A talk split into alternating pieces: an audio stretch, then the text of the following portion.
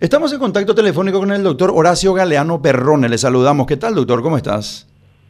Muy bien, Rodolfo. Un abrazo para vos y para todo el equipo de producción. Muchas gracias, doctor.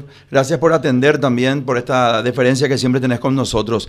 Quiero hacer un pequeño eh, análisis contigo. ¿Qué tan buena lectura tenés del, de la brújula política? Con esta eh, detención, con, con, la prisión de Efraín Alegre, ¿qué, ¿qué, qué, puede significar la unión de la oposición quizás, doctor? Bueno, hay cosas que en política quedan, son perennes, permanecen acá hay dos lecturas. Una lectura de los que no están con Efraín, Efraín provocó esto para poder ganar publicidad. Y están los que están a favor de Efraín, que hacen todos los comentarios que vamos a obviar porque ya se hizo. Pero acá hay algo que es fundamental. Yo creo que nosotros tenemos que buscar, somos responsables de 7 millones 500 mil paraguayos somos responsables de una economía que viene golpeada muchísimo por la pandemia, a pesar que los indicadores macroeconómicos son no son malos. Nuestra economía, nuestra economía cotidiana ha cerrado muchos negocios, ha cerrado muchos, ha dejado mucha gente en la sin trabajo y mucha gente en la pobreza crítica. Hubiéramos esperado nosotros que una clase política sin lugar a dudas es una venganza política, una, una forma de perseguir, otra forma de perseguir en la democracia. Hacía falta eh, por varias razones. Hacía falta porque se podía seguir otro camino, no hacía falta eh, formalizar que ella venga a pedir medidas alternativas, no salir de, sentarse una vez al mes, etcétera, etcétera. No, cuestión incómoda. Él es presidente del partido más grande y poderoso del país, de la oposición, que es el Partido Liberal, que es la columna vertebral de la oposición. De lo que se puede, no hay tiempo para hacer varios, varios análisis. Sino que lo que pasa es que nosotros vivimos eh, en una carrera, eh, se instala el problema de PDVSA, se instala el problema de, de Juan Ernesto Villamayor, antes que termine ya se salta a otro problema que es el nombramiento de González como ministro, como director de Itaipú, deja la Cancillería, sale varios titulares, seis titulares, tapa de diario, de uno de los diarios, el diario más importante del país. Y salía y en medio de eso el asalto en Juan de Oleari, asalto eh, motochorro aquí, motochorro allá. Creo que la sociedad paraguaya tiene que ser la clase política, tiene que tener base y pensar bien en, lo que estamos viviendo. Eh, no, no hay motivo. Aparte hay una interpretación. Cuando él era el presidente, candidato a presidente no es ordenador de gastos. Por, lo tanto, tampoco es responsable de si existe una factura de la remisión de cuentas. De lo que después salió una ley, una ley de financiamiento de los partidos políticos, pero esa ley fue posterior a la campaña electoral, no fue en el momento de la campaña electoral. Bueno, ahí hay una discusión jurídica, puede haber gente a favor, en contra, pero lo que a mí no me llena, no veo que este sea el debate de la sociedad paraguaya. Me parece que empobrecemos demasiado el debate de la política y qué le hacemos a los jóvenes.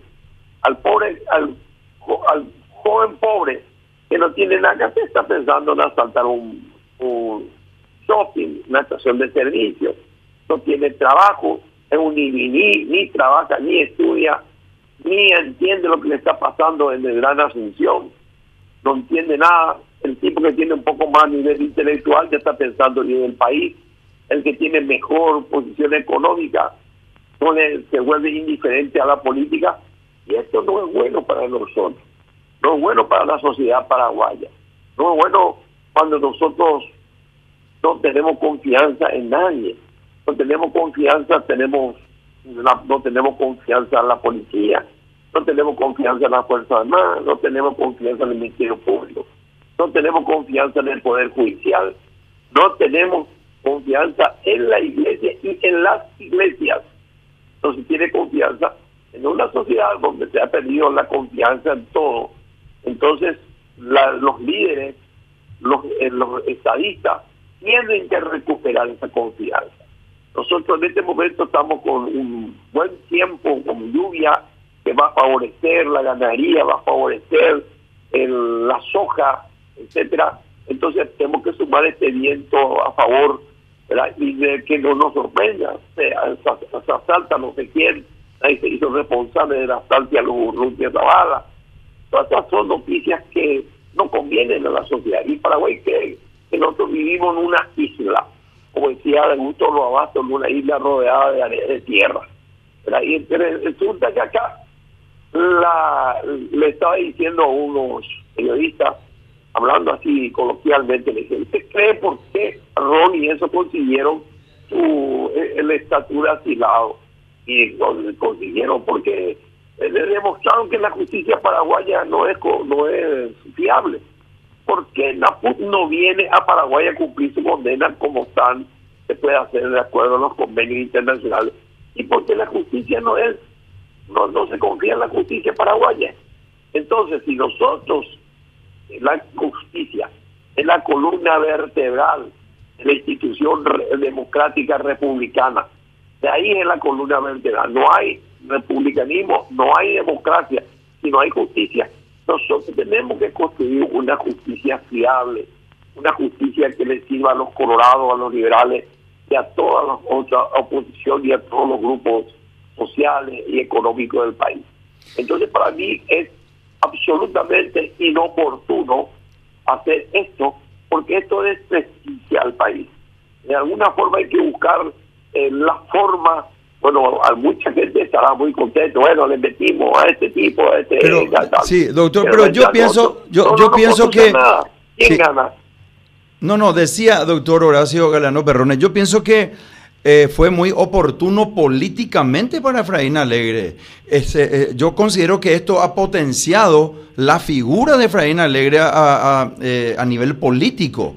Si bien podemos discutir el tema jurídico, hablando de la parte política, yo considero que fue hasta una torpeza de la gente de oposición a Efraín Alegre si hizo esto para perjudicarle porque le benefició políticamente en forma exponencial. Hoy día le, visitó Fernando Lugo, ayer veíamos tweets de Katia González, hoy veíamos en las redes a Payo Cubas, le veíamos a Sebastián Villarejo, le veíamos, o sea, realmente él está aglutinando la oposición y considero, recién estaba hablando con el exdiputado Olimpio Rojas y quiero hacer la misma reflexión contigo.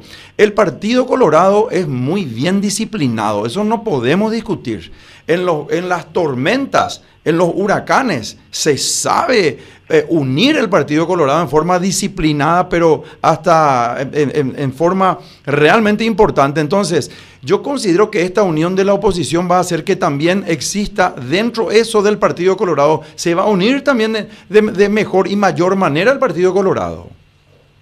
Bueno, en realidad muy buena es la reflexión y yo suscribo eso, en el sentido que pero que hay cosas que cuando uno habla coloquialmente o a nivel así de grupo social eh, y que la gente no termina de entender bien la política y no está bien informada como esa, esa gente, como vos estás informado. Entonces resulta que, le digo yo hace rato, que desde luego Efraín Alegre, con toda la debilidad y división que tiene el Partido Liberal, sigue siendo el opositor el referente opositor más importante. Y la gente a veces, como no le, no le quiere en ese, en ese coloquio, le dice, no, por tal cosa, pero la política no es así, la misma cosa que Fernando Armindo Lugo Méndez. Tiene cinco o seis senadores y tiene un techo o tiene un, una base de 350, 400 mil votos y es un referente político porque tiene frente a Guazú, tiene esos, esos senadores y es una bancada que no este periodo, sino el periodo anterior ya tomó determinaciones muy delicadas dentro de la política paraguaya. Si le puede querer o no querer a Fernando Lugo, puede quererle o no quererle al otro, y eso que sí, sí se aglutinó, pero venimos cometiendo errores el, error de haber mandado al canciller como director de tú también es un error. ¿Y por qué? Porque a mí dije también en algún momento, dije, nosotros estamos viviendo del marketing político. Vivimos insistentemente el marketing político sin falta la visión política. En todos los momentos hubo alguien que tenía la visión política.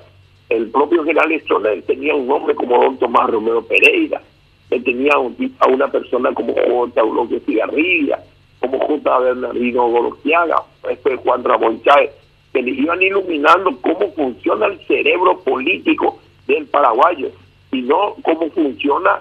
Entonces nosotros sabemos perfectamente bien que el gobierno comete errores porque está muy más cerca del marketing político cuando nosotros tenemos que hacer de la política eh, es al revés. Tenemos que usar más instrumentos políticos y sabemos quién asesora, cómo asesoran, cuáles son los criterios.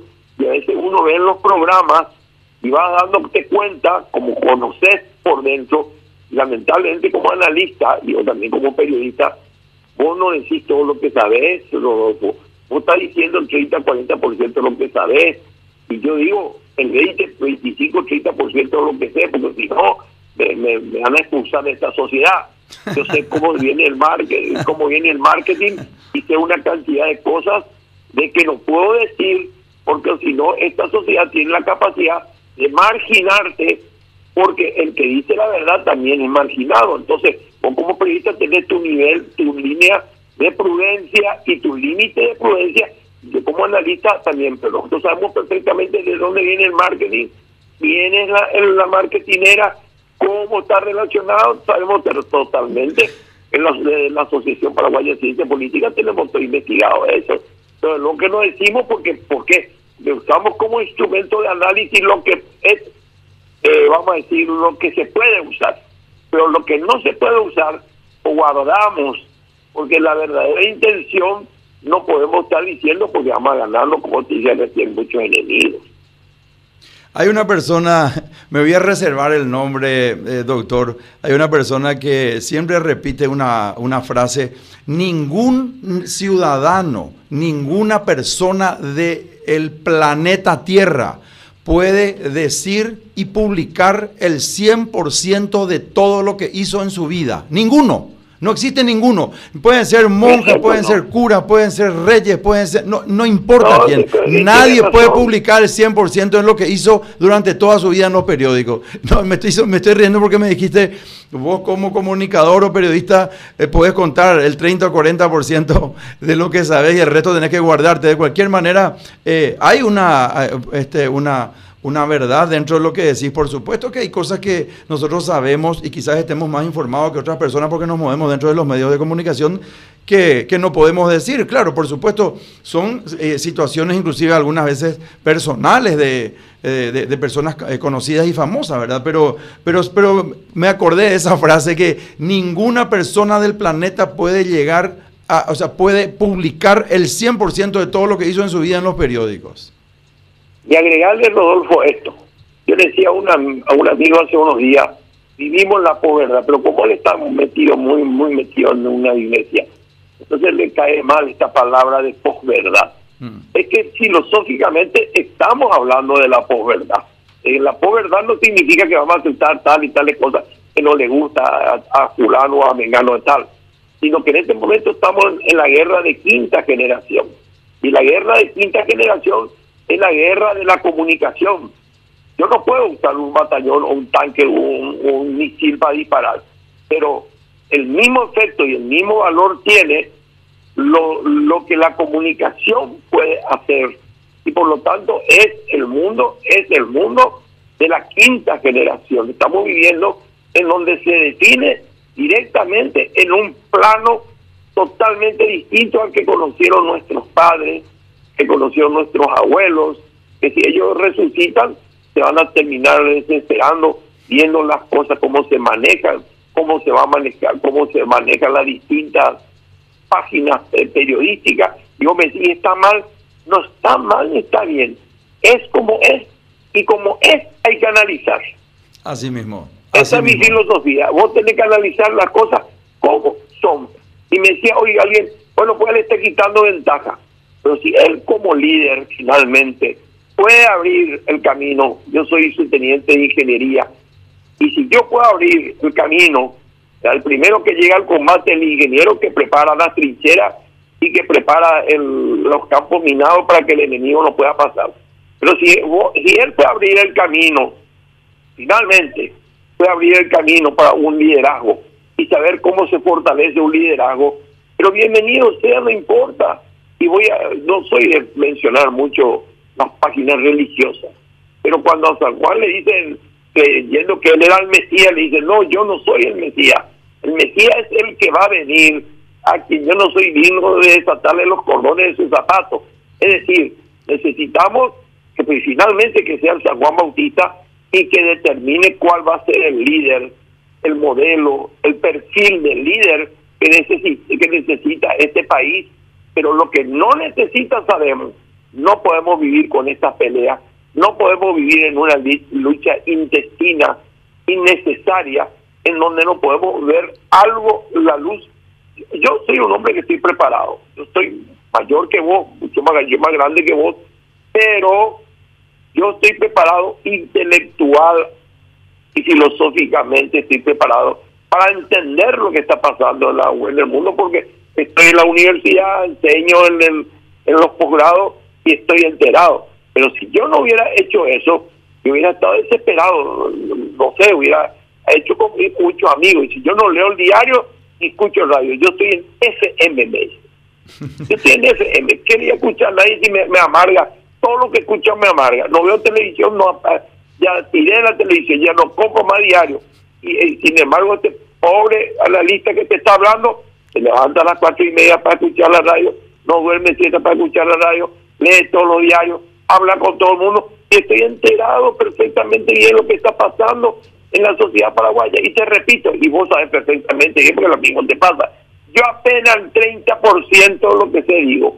Y quiero algo más Vea, tu programa se cierra y yo ya a mí nunca me llaman más para hablar. Doctor Horacio Galano Perrone, te mando un gran abrazo. Gracias por este tiempo, el gran aprecio de siempre. Igualmente para vos, mi renovada amistad para vos y tu querida y hermosa familia. Muchas gracias. Son las 18 horas y 50 minutos. Conversamos con el doctor Horacio Galeano Perrone.